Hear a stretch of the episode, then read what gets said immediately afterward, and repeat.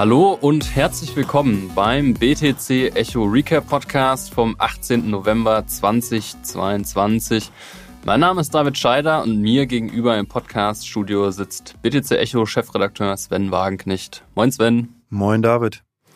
Wie immer zunächst unser Disclaimer. Dieser Podcast stellt keine Anlageberatung dar, keine hier getätigten Aussagen sollen als explizite Kauf- oder Verkaufsempfehlung für Vermögenswerte verstanden werden. Wir geben hier lediglich unsere Meinungen wieder. Redaktionsschluss für diesen Podcast ist Donnerstag, der 17. November um 15 Uhr. Auch heute liefern wir selbstverständlich einige Updates zur Pleitebörse FTX, die ja auch aktuell unsere Website dominiert. Nach wie vor überschlagen sich da die Ereignisse und die Gefahr von Ansteckung und eben auch andere ähm, Unternehmen, die da im Sektor jetzt ja, so Schritte zurücktreten müssen die steigt. Außerdem geht es um ein mögliches EU-weites Verbot von Privacy Coins, wie zum Beispiel Monero. Wir legen aber los mit genannter FTX-Pleite und weiteren möglichen Konsequenzen im Space. Sven, was ist da los? Äh, da ist sehr viel los und wir wissen noch gar nicht genau, was die Auswirkungen alle sein werden und was jetzt noch kommen wird. Aber es gibt schon so gewisse Implikationen, die man aus dem bereits Geschehenen irgendwie ziehen kann, was es nachhaltig sich verändern wird. Und ich denke, eine Sache ist eine Art Regionalisierung. Damit meine ich, dass vor allem die ja, Investoren schauen werden, wo sitzt eigentlich dieser Anbieter? Sitzt der auf den Seychellen oder Bahamas oder sitzt der vielleicht in Deutschland, Österreich und der Schweiz? Und ich glaube, dass gerade eben, ob es jetzt eine Bitpanda in Österreich ist oder eine, eine Bison von der Börse Stuttgart, dass die tendenziell davon profitieren werden. Leiden müssen alle drunter natürlich, keine Frage. Es geht hier um relative Marktanteile, relative Gewinne in dem Fall. Denn jetzt geht es wirklich um das höchste Vertrauen, die meisten Lizenzen und diese Institute werden relativ gesehen ja eben Mittelabflüsse bekommen von den Instituten wie vielleicht einer Crypto.com, einer KuCoin, wo das Image nicht so gut ist, wo sich viele jetzt sehr unsicher sind, ob sie noch ihre Coins dort lassen sollen. Und das erinnert mich so ein bisschen an die Finanzkrise 2008. Da konnten wir nämlich Folgendes beobachten. Viele Menschen hatten damals ihr Tagesgeldkonto zum Beispiel auch bei ausländischen Instituten, weil es da mehr Zinsen gab.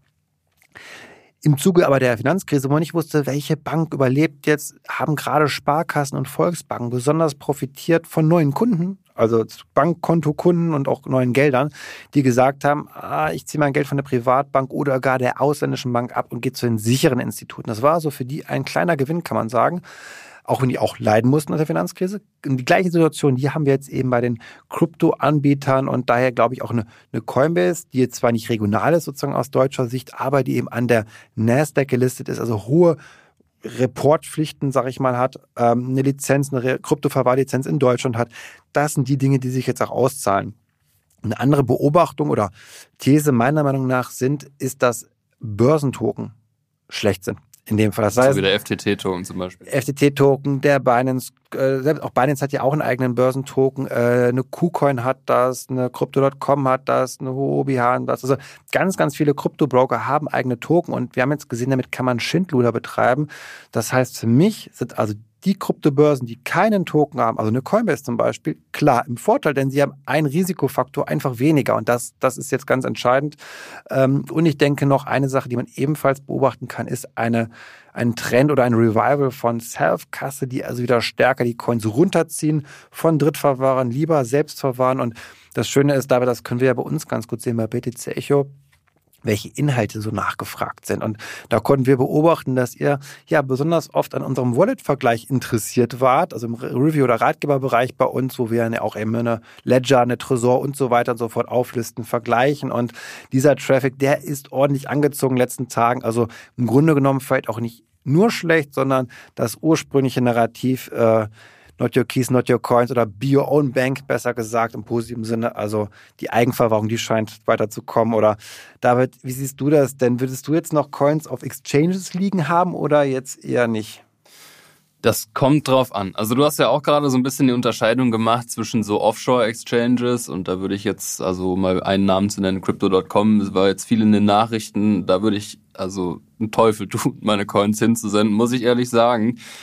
Letzten Endes ist es aber eine ziemlich komplexe Frage. Wie verwalte ich meine Bitcoins, von denen wahrscheinlich unsere Zuhörerinnen und Zuhörer auch überzeugt sind, dass sie einen gewissen Wert haben, auch wenn der Kurs in Dollar und Euro jetzt mal nach unten gegangen ist eine Zeit lang.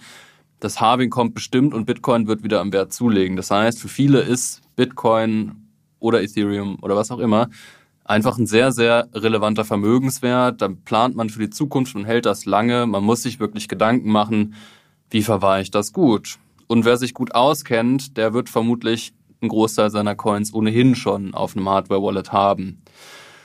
Nichtsdestotrotz ähm, gibt es eben, wie du schon gesagt hast, einfach viele lizenzierte Exchanges in Europa. Da kann man Bison, BSDEX dazu zählen, mit Panda auch. Das sind Exchanges, da würde ich persönlich auch keine Sorge haben, Coins zu halten. Ich würde trotzdem nicht alle auf eine Börse geben, weil selbst wenn die Börse nicht pleite geht und keinen Schindluder treibt, wie es FTX gemacht hat, vielleicht nochmal zur Erinnerung, FTX hat Illegales gemacht. Die haben mit Kundinnen und Kundengeldern getradet. Sie haben die verliehen an diese Schwesterfirma Alameda Research, die haben damit getradet und gefailt. Dann war das Geld halt weg. Das machen lizenzierte in Europa registrierte Börsen nicht. Trotzdem können auch die wegen anderen Sachen pleite gehen, die können gehackt werden. Es gibt also immer Risiken. Und das Schöne an Bitcoin ist ja eigentlich, dass man die Grundidee davon ist, dass man dieses Drittparteienrisiko eigentlich ausmerzt. Das ist eigentlich die Idee, die Satoshi Nakamoto auch eben, und da schließt sich so ein bisschen der Kreis, als Antwort auf die Finanzkrise 2008 ähm, sich ausgedacht hat, dass man eben ein Asset braucht, dieses sogenannte Inhaber-Asset, wo du eigentlich eben keiner Partei vertrauen musst. Und ähm, deswegen spricht einfach meiner Meinung nach viel dafür, zumindest den Großteil seiner Coins auch selbst zu verwahren, auch einfach um sich ein bisschen damit auseinanderzusetzen.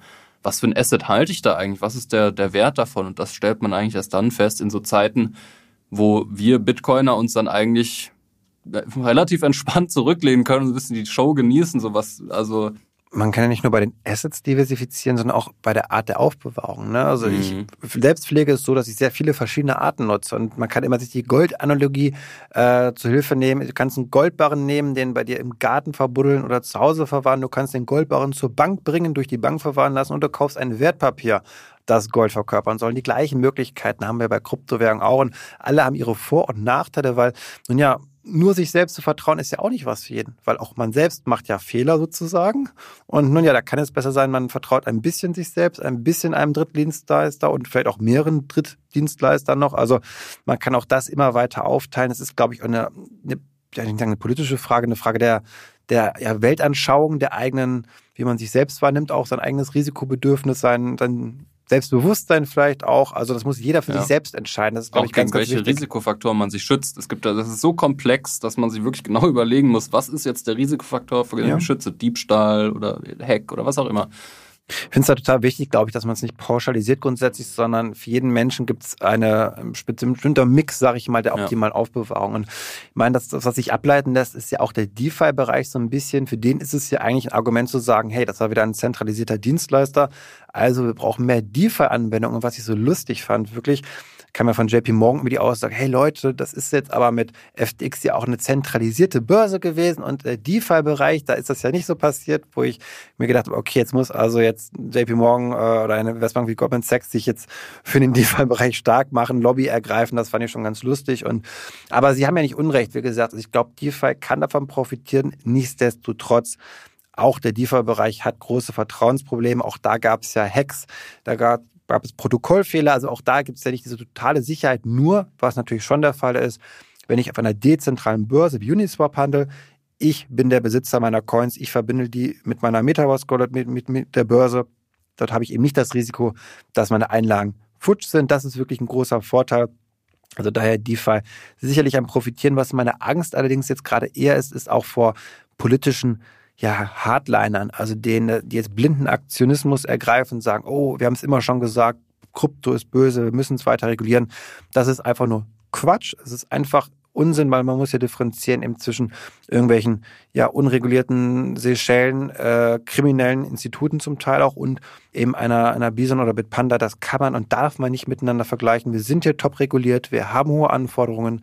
Wir haben in Europa demnächst die Mika, die in Kraft tritt, wo alles einheitlich und sicher reguliert ist. Also da brauchen wir jetzt nicht noch härtere Regulierung.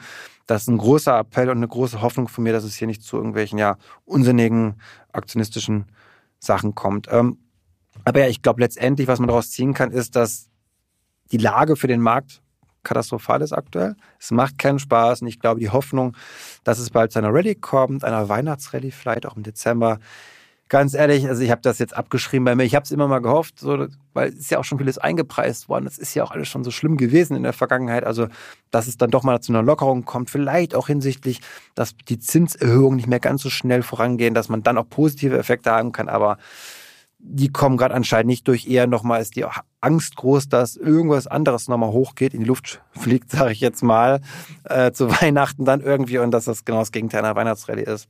Ja, da gibt's ja leider auch schon genug äh, An, ja, Ansätze für, über die wir gleich noch sprechen wollen. Ich will euch aber jetzt einmal kurz noch auf den neuesten Stand bringen, was jetzt eigentlich Phase ist mit Sam Bankman Fried und FTX.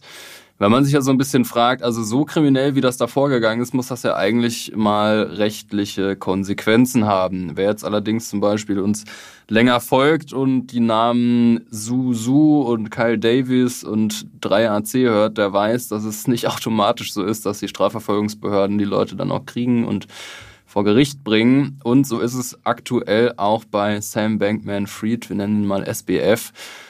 Das FBI will seine Auslieferung ähm, und ihn dann eben in den USA befragen. Anklagen weiß man noch nicht, gibt keine offizielle Anklage. Es gibt aber jetzt private Klagen gegen SBF und tatsächlich auch die Promoter von, ich glaube, dem Earn-System von FTX. Und da sind dann auch so Prominente wie Shaquille O'Neal und Tom Brady und Giselle Bündchen dabei. Da kam gestern die Nachricht rein. Also die ersten Geschädigten melden sich zu Wort und der Schaden, den alleine US-Bürgern entstanden ist, der wird auf 11 Milliarden Dollar geschätzt. Also das ist schon echt eine Hausnummer. Was macht SBF? Der postet wirres Zeug auf Twitter, hat dann irgendwie so einen Thread gepostet und jeweils einen Buchstaben bei Twitter reingeschrieben. Am Ende kam dann What happened raus und alle haben sich an den Kopf gefasst und fragen, ob der jetzt komplett den Verstand verloren hat. Ähm, es scheint so, es geistern aber auch so wilde Theorien dann im Netz rum, dass der das absichtlich macht, um, er hat so ein, wohl so ein Bot, der alte Tweets löscht, wenn er einen neuen Tweet absetzt und dann würde das natürlich erklären, warum er Buchstaben tweetet. Ich glaube, es bringt nicht viel, selbst wenn die Theorie stimmt, man weiß es nicht, nur Spekulation. Aber da gibt's genug Leute, die jetzt seine gesamte Timeline in den letzten zwei Jahre durchgescrollt haben und im Prinzip jede die sich, ja, jede Aussage, die sich im Nachhinein als Lüge rausgestellt hat, längst gescreenshottet haben. Und ähm, ja, also es sieht rechtlich auf jeden Fall nicht gut aus für den guten Mann. Und obendrein in dem ganzen Chaos, was ja fast untergegangen ist, ist das FDX.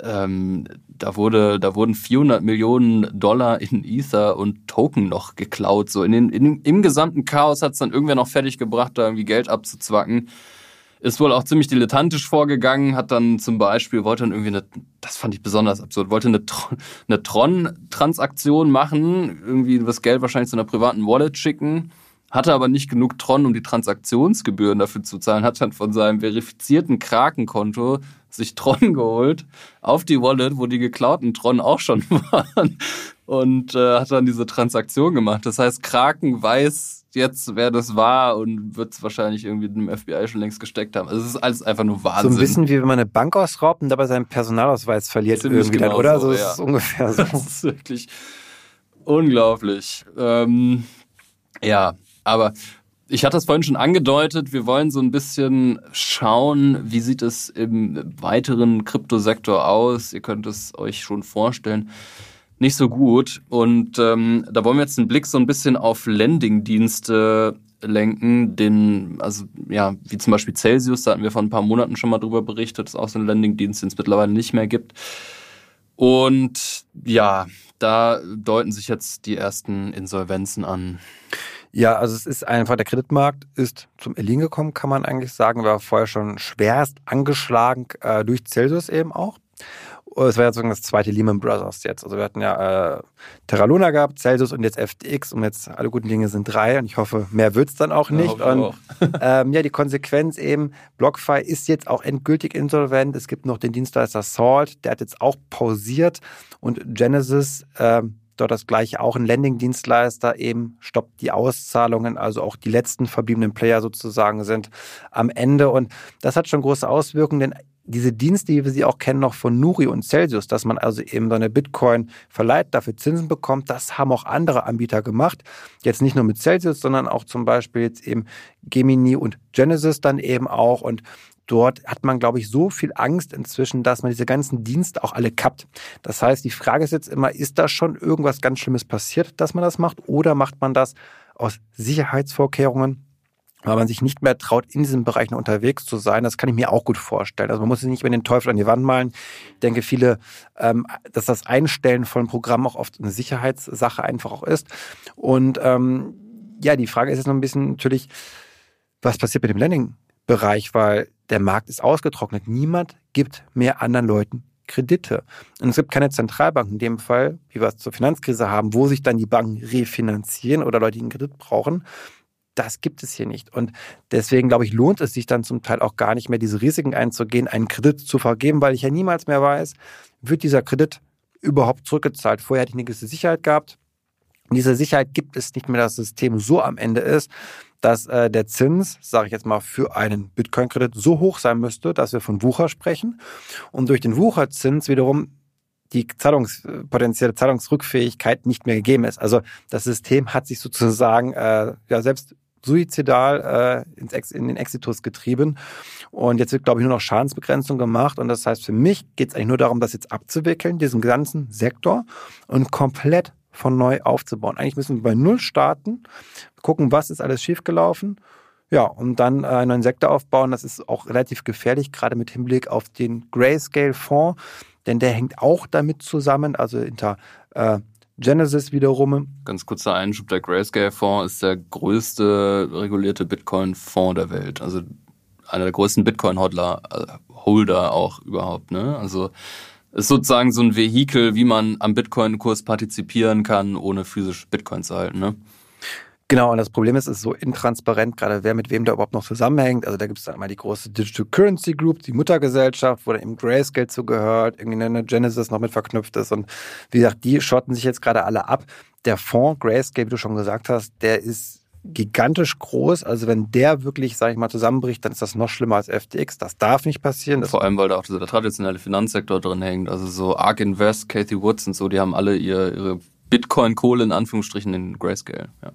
Genau, das ist das Krasse. Und das ist jetzt der, der Kurs, also für einen Bitcoin ist ja irgendwie 35 Prozent oder so unter dem Spotpreis. Das heißt, ist viel weniger wert dort der Bitcoin, weil ich nicht liquidieren kann. Also ich komme nicht an mein Geld dran, wenn ich es dann möchte. Das heißt, es ist wirklich ein, eine ganz gefährliche Sache. Deswegen wollte Grayscale auch mal ein ETF draus machen bei der US-Wertpapieraufsicht. Die hat immer Nein gesagt. Und das ist gerade die große Gefahr, dass damit eigentlich auch der Markt noch weiter zum Erliegen kommt. Und ja, das Thema institutionelle Investoren, das können wir uns gerade vollkommen abschminken. Keiner investiert mehr, der eben das Kundengeld in den Markt bringen soll, noch über solche Vehikel wie Grayscale. Und generell auch ist die Zurückhaltung extrem groß, weil der Kreditmarkt tot ist. Und äh, solange das kein Vertrauen da ist, wird man auch da nicht mehr Liquidität reinbringen können. Ja, das hört sich schon ziemlich nach äh, Kryptodepression eigentlich an. Also viel tiefer, gut, man will es jetzt nicht aussprechen, aber viel tiefer kann der Markt eigentlich nicht sinken, so wie es jetzt ja. gerade aussieht. Also es kann nur noch das Schlimmste, was passieren kann. Ich meine, ein paar kleinere Börsen werden vielleicht auch noch pleite gehen. Das ist, glaube ich, schon eingepreist vom Markt. Ja. Okay, passiert dann. Klar, wenn es bei einer großen noch passieren würde, jetzt eine Binance oder so, dann wird es nochmal einen richtigen Erdrutsch geben.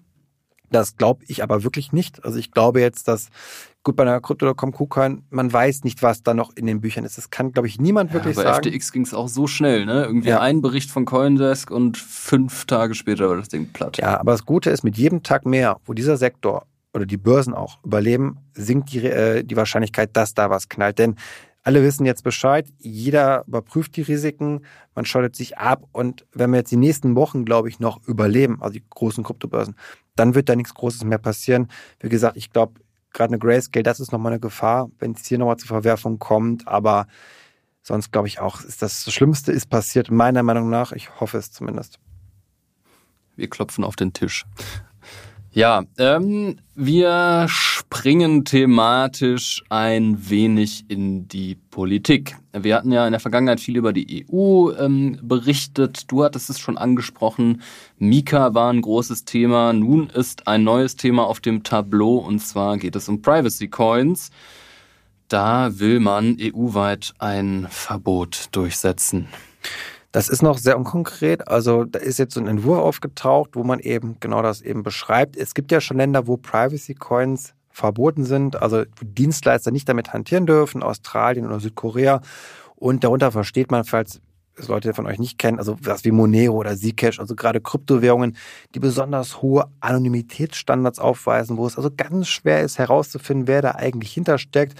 Vor allem natürlich für die Behörden ist das ganz doof. Gerade wenn es um Kriminalität geht, dann ist das gerade ähm, alles andere als einfach im Vergleich zu einem Bitcoin, denjenigen ausfindig zu machen. Und, ähm, das ist vielleicht ganz interessant, weil viele ja auch Bitcoin für privat halten, aber ist eigentlich gar nicht, die Idee von Bitcoin ist ja, dass man eigentlich alles nachvollziehen kann, was passiert. Ist auch bewusst so gemacht, das heißt, da steht das nicht, David hat an Sven einen Bitcoin geschickt, sondern halt Nummern und Zahlen. Ähm, aber die kann man dann auch Personen zuordnen über Exchanges beispielsweise. Das geht halt bei Monero nicht. Genau, und das kann total nachvollziehbare Gründe haben. Also Privatsphäre allgemein, aber auch ganz konkret eben politisch verfolgte Personen. Man denkt hier nur an die ganzen Diktaturen, Autokratien, jetzt gerade im Iran, sage ich jetzt mal, Leute, die protestieren, die sich die Gelder brauchen, die Spenden brauchen für ihre Proteste. Ähm, ja, mit Bitcoin ist doof, da findet der Staat das raus. Bei Monero kriegt man es aber eher hin. Also es kann eine ganz große Berechtigung für diese Privacy Coins geben, aber ja, natürlich auch Kriminalität ist wiederum dann die andere Schattenseite davon und der Staat argumentiert natürlich immer nur im Sinne von Geldwäsche, Kriminalität, Drogenhandel und so weiter und so fort und möchte diese deswegen verbieten, weil es sich ja auch ja diese der Kontrolle eben sehr stark entziehen und da glaube ich oder befürchte ich, dass der Staat damit auch im Zweifel durchkommt. Denn er hat es ja schon öfter gemacht, also Australien, Südkorea oder China, da ist es ja eh nicht erlaubt. Und natürlich kann der Staat das verbieten. Also Leute, die immer behaupten, das kann der Staat nicht verbieten, das ist totaler Unsinn mit Verlaub, weil ähm, wenn die USA und Europa sagen auch noch, nö, Kryptobörsen dürfen keine Privacy Coins handeln oder Händler dürfen keine Monero annehmen, ja, dann ist das so. Und dann wird das auch keiner machen. Dann verbleibt die einzige, der einzige Zufluchtsort noch das Darknet, aber ja, schön und gut, dann kann ich im Darknet mit Monero zahlen und dann ist irgendwann die Frage, ja, dann muss ich das ja umtauschen, um wieder mit dem Geld auch was anfangen zu können außerhalb des Darknets so und dann ist das sehr, sehr schwierig, das zu machen, ohne dass ich damit trotzdem wieder meine ja, Identität äh, freigebe, sage ich. Also das heißt, man wird mich dann auch finden am Ende des Tages. Also man kann als Staat einen Coin schon so sehr verbieten, dass er zwar technisch gesehen weiter funktioniert, der, der Block immer alle paar Minuten ein neuer Block dann erscheint, aber am Ende des Tages wird der Kurs zumindest in sich zusammenfallen auf eine ganz, ganz geringe Marktkapitalisierung, weil der Nutzen dann nur noch ganz, ganz, ganz gering ist, vielleicht noch irgendwo in den letzten Winkeln des Darknets, aber auch da besteht das Problem, was fängt man damit am Ende dann auch an? Und das ist eine große Sorge und ich kann es mir echt vorstellen, dass Privacy Coins ja, in den nächsten Monaten, Jahren verboten werden und dieses Thema dann irgendwann nicht mehr wirklich existiert, auch wenn das, glaube ich, viele anders sehen. Aber der Punkt ist einfach, wenn 99 Prozent der Gesellschaft keinen legalen Zugang dazu hat, weil es einfach verboten ist bei registrierten Dienstleistern, dann ja, wird es schwer sein, damit Use Case zu finden. Okay, also unsere Website war ja auch jetzt sehr dominiert von FTX. Wir hoffen, dass es so ein bisschen ruhiger um die Börse wird und wir uns auch wieder ein bisschen mehr den schöneren Nachrichten widmen können. Aber nun ist es halt eben so und das ähm, macht ja irgendwie auch die Volatilität des Sektors aus. Und ja, gerade geht's eben ganz schön rund. Trotzdem vielen, vielen Dank fürs Zuhören. Wir hören uns natürlich wieder nächste Woche zu gewohnter Zeit. Und wenn ihr der Meinung seid, dass mehr Menschen diesen Podcast hören sollten, gebt uns gerne eine gute Bewertung auf eurer Podcast-App des Vertrauens und wir verabschieden uns und sagen bis in sieben Tagen.